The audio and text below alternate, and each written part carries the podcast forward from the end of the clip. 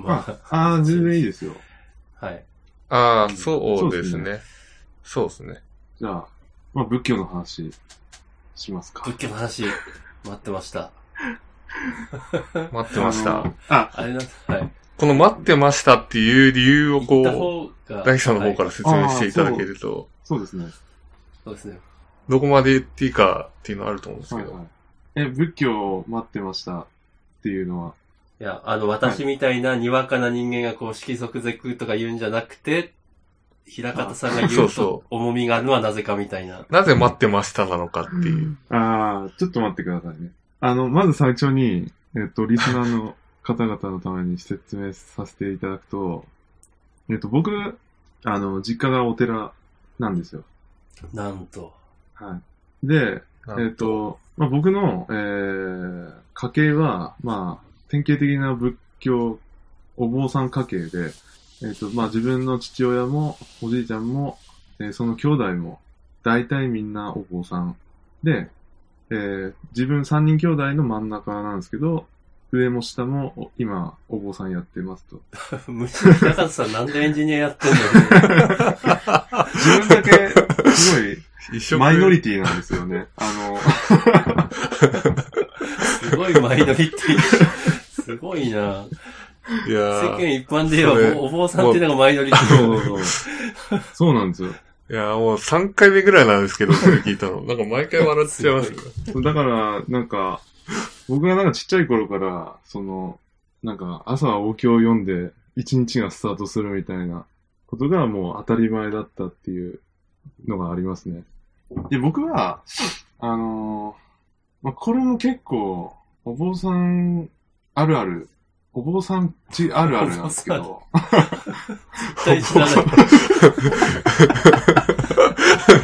絶対知らない。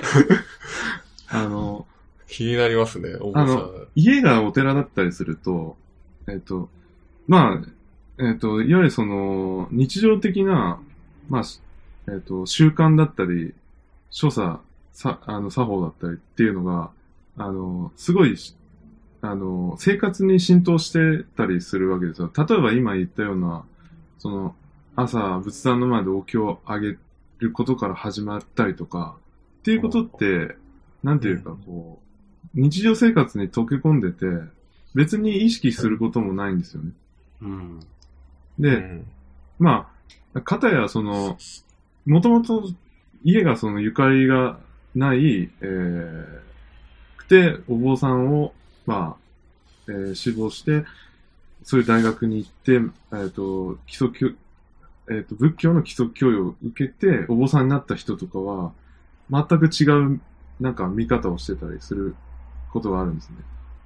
例えば、うんそういうことが、なんていうか、もう当たり前になってて、僕は深く考えることもしないでそのまま大人になってるわけですよ。しかも、僕、お坊さんでも何でもないんで、あの、いや、お坊さんでもなんでもない。言い切れ、言い切れない感が。あのなので、本当にわかんないことだらけなわけですよね。うん。で、僕は、本当にこれ多分、うちの兄貴とか弟とか、他の人も多分意識してないだろうなっていうことも、僕はなんかいろいろ気になって、なんか自分なりに調べたりとかして、うん。ああ、なるほどな、みたいな。その、あ、り結構理にかなってるみたいな話、なんか結構あるんですよね。あの、で、今日多分そういう、そういうのちょこちょこあるんですけど、えっと、そういう話をしだすとちょっと止まんなくなっちゃうと思うんで、あの、まあちょっと最近発見した、あの話をちょっとしたいなとはい。思ってます。で、あの、はいブルーハーツ好きですか？皆さん。唐突。好きか嫌いかで言えば好きです。ね。ああ僕も好きな方だと思いますね。僕もブルーハーツは大好きなんですけど、ブルーハーツの夢っていう曲があるんですね。その中の歌詞が結構僕衝撃的な発見があって、はって思わせられたんです。うで、この。どんなやつでしたっけ？あ、えっ、と、この夢っていう曲って、ちょっと昔なんかドラマの主題歌にもなったんですけど、あの、歌い出しが、あれもしたい、これもしたい、もっとしたい、もっともっとしたいっていうやつ。ああはいはい。知ってます、知ってます。そうですね。あの、これの、えっ、と、サビのところの歌詞が、えー建前でも本音でも、本気でも嘘っぱちでも、仮に、限られた時間の中で、借り物の時間の中で、本物の夢を見るんだっていう歌詞があるんですよ。うん。これって、実はめちゃめちゃ深いこと言ってて、うん。何が深いかっていうと、うんまあ、限られた時間っていうのは、まあ、誰にでもわかることだと思うんですけど、まあ、人間、大体まあ、100、あの、長く生きれても100何歳とか、110歳とかまで行ったら、もう、それは、すごいことだなと思うんですけど、まあそうですね。大体そのぐらいまでしか生きられないっていうのはもう、大体分かってる話じゃないですか。うん。だからまあ、うん自分の残された時間って、そうやって算、逆算すれば算出できて、意識することできると思うんですよ。で、この後の借り物の時間ってあるんですよね。この借り物の時間っていうのが、実は深くて、あの、僕はその歌詞、あ僕この曲前から知ってて、あの、カラオケでもよく歌ってましたし、はい。あの、好きでよく聞いてたんですけど、な、何気なくこの歌詞見過ごしてたんですよね。で、ふと最近思ったのは、借り物の時間って仏教の話してんだってすごい思ったんですよ。そうか。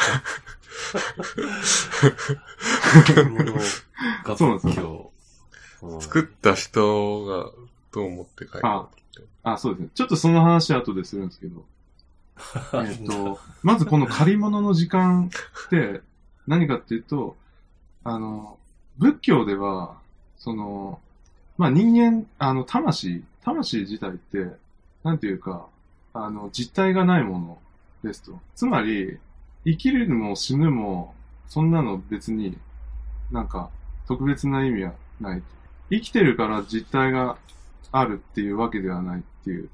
こなんかこれだけでも相当深いんですけど、おあのおーなんていうか、倫理転生っていう、あの、倫倫理転生で合ってんのかな？ちょっと待ってくださまあ、輪廻ですねまあ、そう輪ですね。まあ廻ちょっと、輪い一般用語では輪廻転生かな。い。倫倫廻転生が正しいです。はい。で、輪廻転生って言葉があって、あの、まあ、人は、その、まあ、死んだら、えっ、と、また魂が残ってて、えー新しい生を、に生まれ変わると言われてるんですよ。仏教では。うんはい。で、まあなんか、いい行いをしたら、えっ、と、その後、死んだ後に、えー生まれ変わるのが、こう、なんていうか、えっ、と、例えば、虫とかど、えっ、と、動物とかじゃなくて、また人間に生まれ変われる、みたいな。でも悪い行いすれば、うんなんか、そういう虫になっちゃったりとか、するよ、みたいな話が、なんかこう、言い伝えられてたりするんですよね。で、でですね、ここから本題なんですけど、あの、で、借り物、借り物、借り物の時間っていうのはまさにそういうことを言ってるんですよ。つまり、えっと、えー、まあ、い人間が生き、生を受けてから死ぬまでの間は、なんていうか、肉体を借りてるだけだっていう話なんですよ。おで、自分の、その、魂っていうのは、そもそももともとあったものですと。で、えー、で、何が言いたいかっていうと、あのー自分のなんていうかこう、五感とか、六感とか、感じてるものとかって、なんか、そんなに特別な意味はないんだよっていうのが、あの、仏教のそもそも根底の教えなんですよね。ーあ例えば、なんか、なんだろう、自分がイライラしたり、ムカついたりするような、その感覚とか、で別になんか、必要なものなのか、みたいな。あの、なんでそんなイライラしてんの？みたいな。なんか、冷静に考えると、そういう考え方ができたりするんですけど、借り物なんだしっていうこと。そうですす、そうです。そうなんですよ。で、えっ、と、なので、で、あ僕、あの、もう一つ、えっ、と、面白い考え方が、あの、だ、誰かがどっかで言ってた話なんですけど、えっ、と、人間が生きてるのは、旅行してるのと似てるっていう話があるんですね。うん。すごい詩的ですね。なんかそれって、えっ、と、どういうことかっていうと、例えばじゃあ、旅行行きますと。えっ、と、まあ来月ぐらいに、えーまあ前から行きたかった、なんか世界遺産を見に、いあそこに行こうみたいな話をし、はい。があるとします。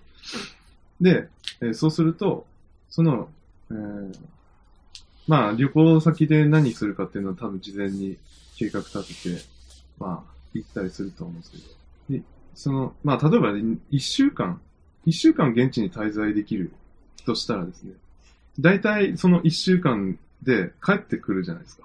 まあ飛行機の、飛行機のチケットうん。の行きと帰りのまあ便はもう元々決まってるんで、まあ、なんか特別なことない限り、その、えっ、と、期間で旅行はするわけですよね。はい。で、えっ、と、まあまず、その、えっ、と、人生っていうのは、その、えっ、と、旅行の行きのチケットの日がまさに生まれた日で、えー帰りの便のチケットの日が、えー死ぬ日だと。まずこう置き換えて考えてみたんですよ。そうすると、うんえっと、長い旅行だなそうですね。でも、あの、実はそういうことなんですよ。あの、ただし尺度が違うだけで、あの、あ要はそういう話なんですよね。で、まず、その国に1日目行きました。で、そこで、えー、まあ、いろんなことやったりするわけですよね。計画立てたものを実行したりするわけです。うんで、えっ、と、旅先にいるときって、いつもとはやっぱ違う特別な感覚があると思うんですよ。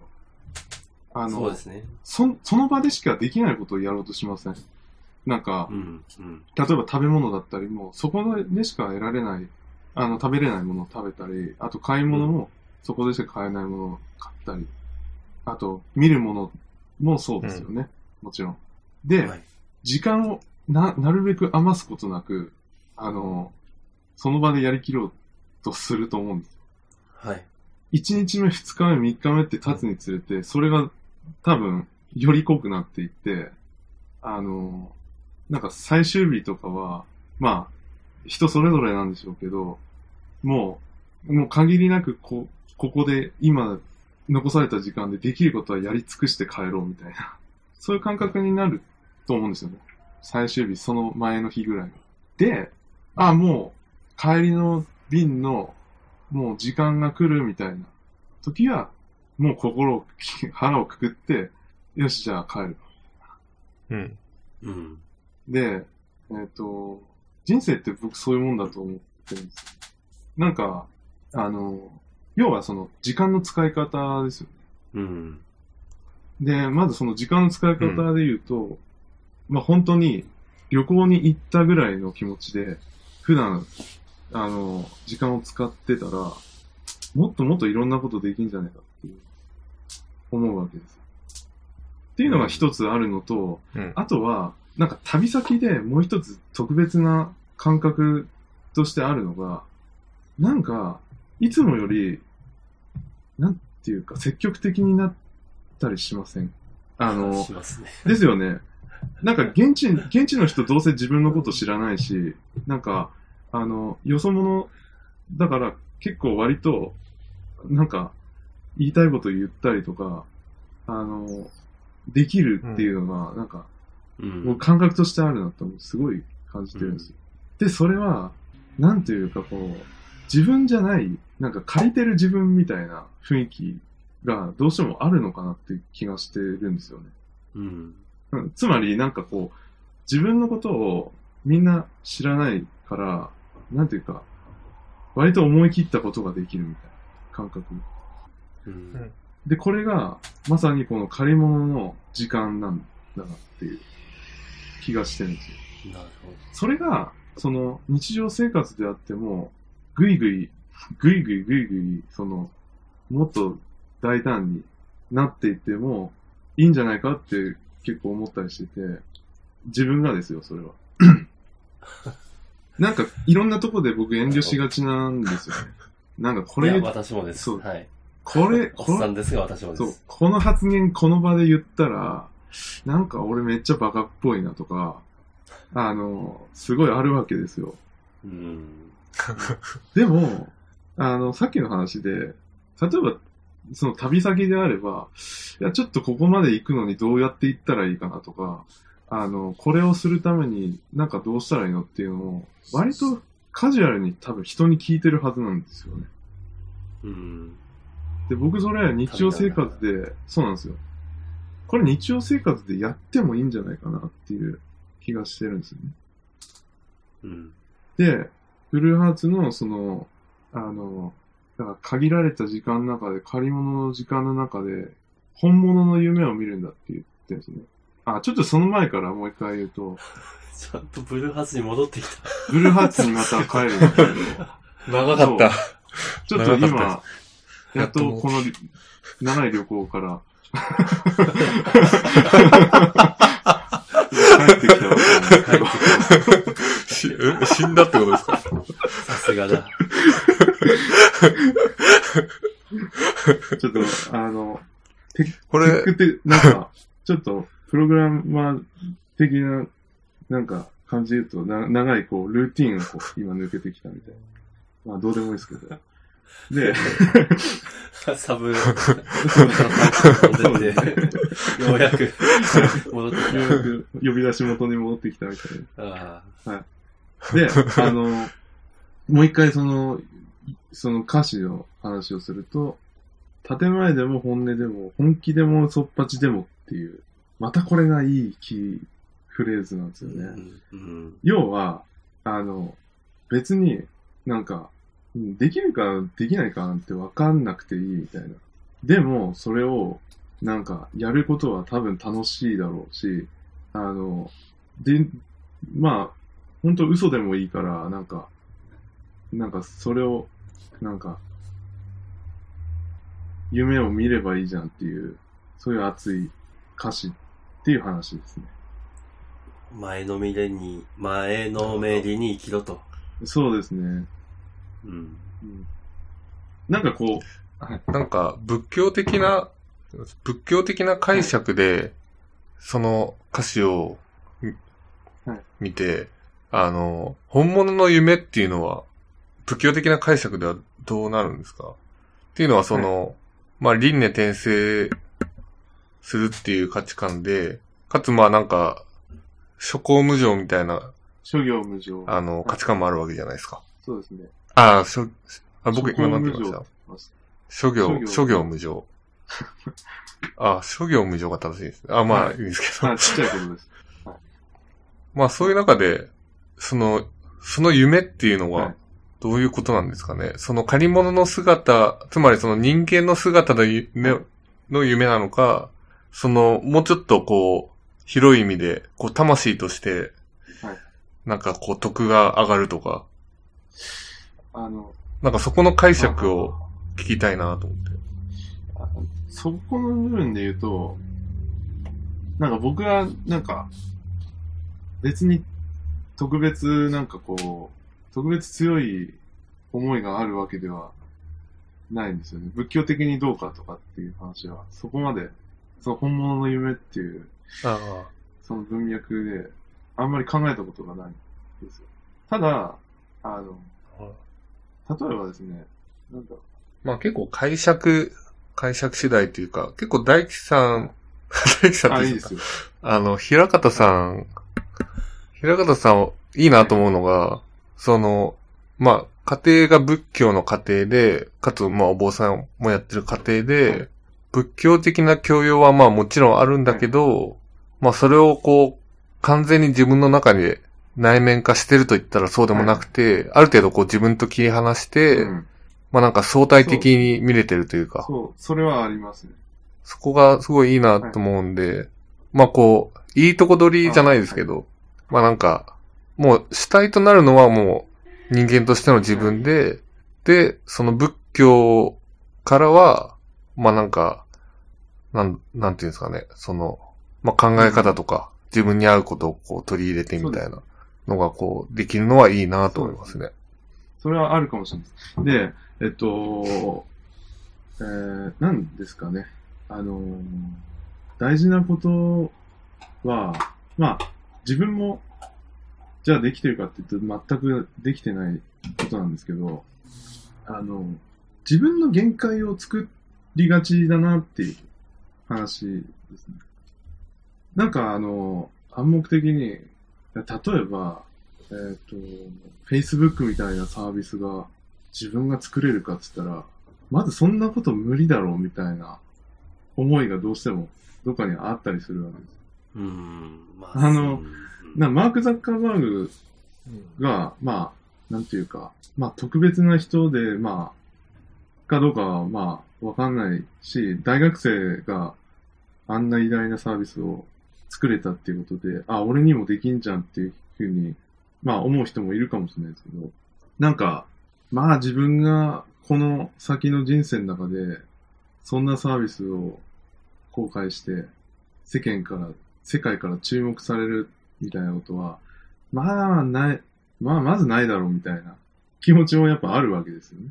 何を言ってるんですか。で、まだまだですよ。そう。で、熱い。な、熱い。なんかそういう、そういう、まあ自分はここまでしかできないだろうみたいなものが、すごいいっぱいあると思ってるんですよ。うんで、これは、まあ自分に限らず、まあいろんな人がそうで、そうだろうなっていうのがあって、でも、実はそんな壁って一つもないんですよね。うん本当は。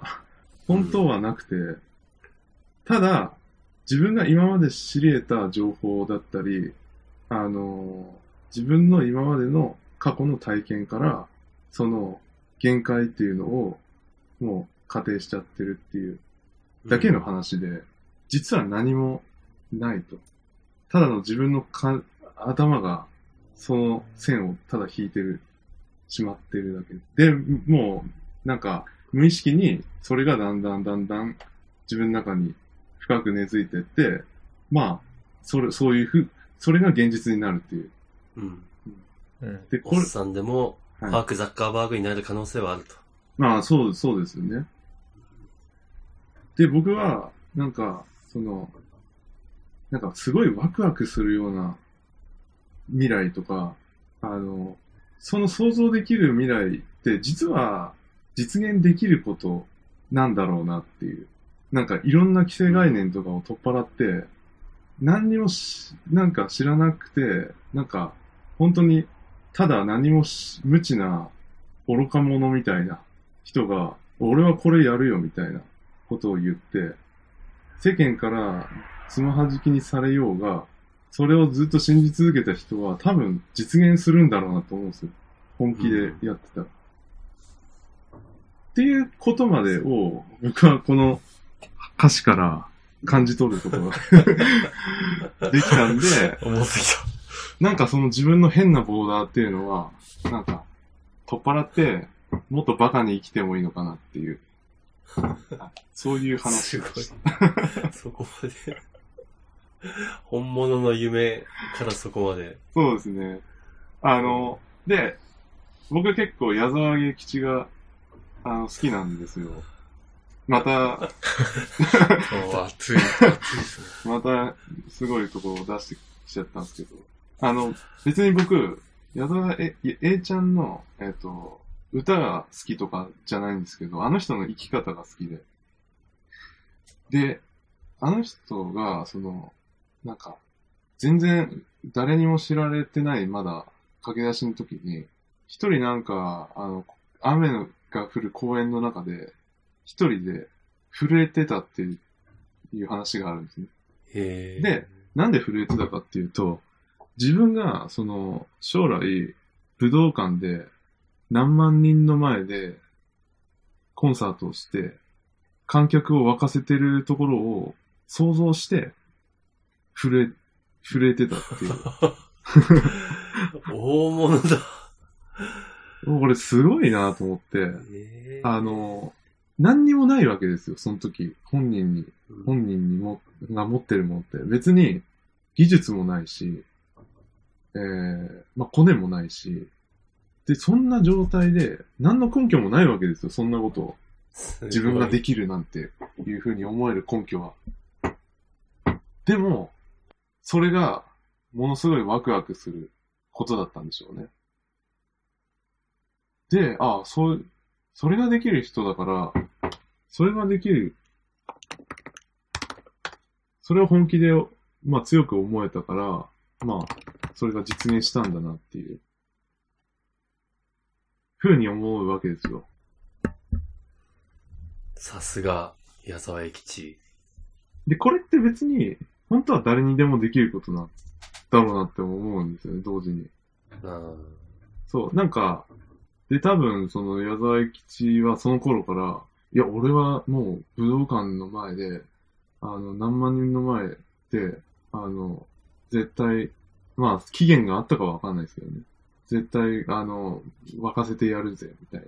話を多分いろんなところでしてると思うんですよね。で、あの人、面白いのが、自分のことを、矢沢はさ、っていう言い方するんですよね。あの、知らんかった。へで、それってすごいことで、あの、実は俯瞰してるんですよ。あの、自分を俯瞰して見てるんですよね。だから、自分の目の前に、や、だから自分自身に矢沢っていうキャラがいて、いや、あ、多分この矢沢っていうキャラは、きっとそんなことじゃ諦めないだろうし、多分これ成し遂げると思う、みたいな、そういう感覚なんですよね。え。でうん、なこるほど。これってすごい、なんか、僕深くぐさっときたんですよ。なんかそういう風に自分を俯瞰して見れる、見ることができれば、なんかこう、今まで作り上げてた、くすぐり上げられた自分を、なんかもっといい方向に昇華できる。なんか、そういうテクニックなのかなっていう。俯瞰してみる。そうですね。うん。なるほど。なんかそうすると別になんか大胆なことでも言えるし、なんか、なんか派手なことを言っても、なんか人からなんか馬鹿にされても、まあ、いや、なんか、それ俺じゃなくて矢沢だからみたいな、あの、うん。自分のことを馬鹿にされてるんじゃなくて、なんかこう、なんつうんですか、この矢沢っていうキャラが馬鹿にされてる。っていう風に置き換えられると思うんですよ。そうですね。例えばそれってなんか、うん、じゃあここでじゃあ佐伯さんにちょっと聞く、聞きたいんですけど、あの、アニ、はいえっと、佐伯さんが好きなアニメがあって、で、そのアニメの主人公っていうのは、佐伯さんから見たら、こう、なんていうか、作り上げられたキャラであるけど、すごい感情的な思い入れがすごい強くて、で、なんか、うん。きっと彼なら、なんかこういうことをこの場では、こういう場面では言うだろうみたいな。なんかそういう想像ってできる、できないですか？ああ、できますね。例えば僕だったらなんかドラゴンボールの孫悟空が、なんか、なんか多分誰と戦っても、なんか最後まで多分諦めないだろうな、みたいな。なんか、ああ、うんもう本当に最後、あ、俺はもうダメだみたいな発言はしないだろまあそうですね。この人だったらこう言うだろうっていうのは、アニメの主人公だろうが、ドラマの主人公だろうが、それは変わらず、ありますね。そのキャラクターがどうかっていう。だから、僕はちょっと思ったんですよね。なんか、あ、自分のキャラを作ればいいんだみたいな。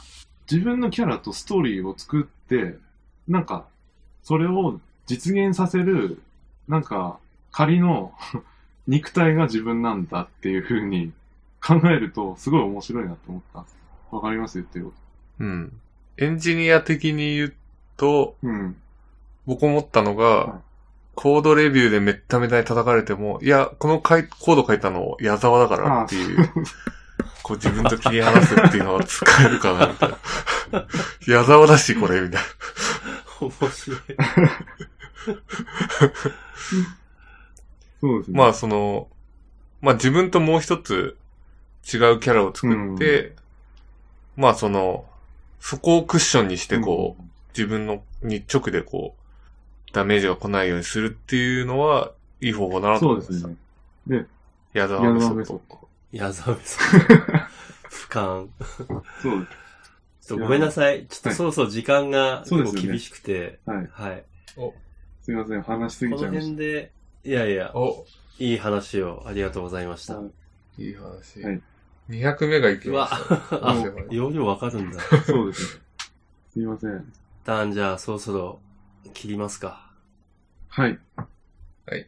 じゃあ、お疲れ様でした。じゃあ、お疲れ様でした。お疲れ様でした。切ります。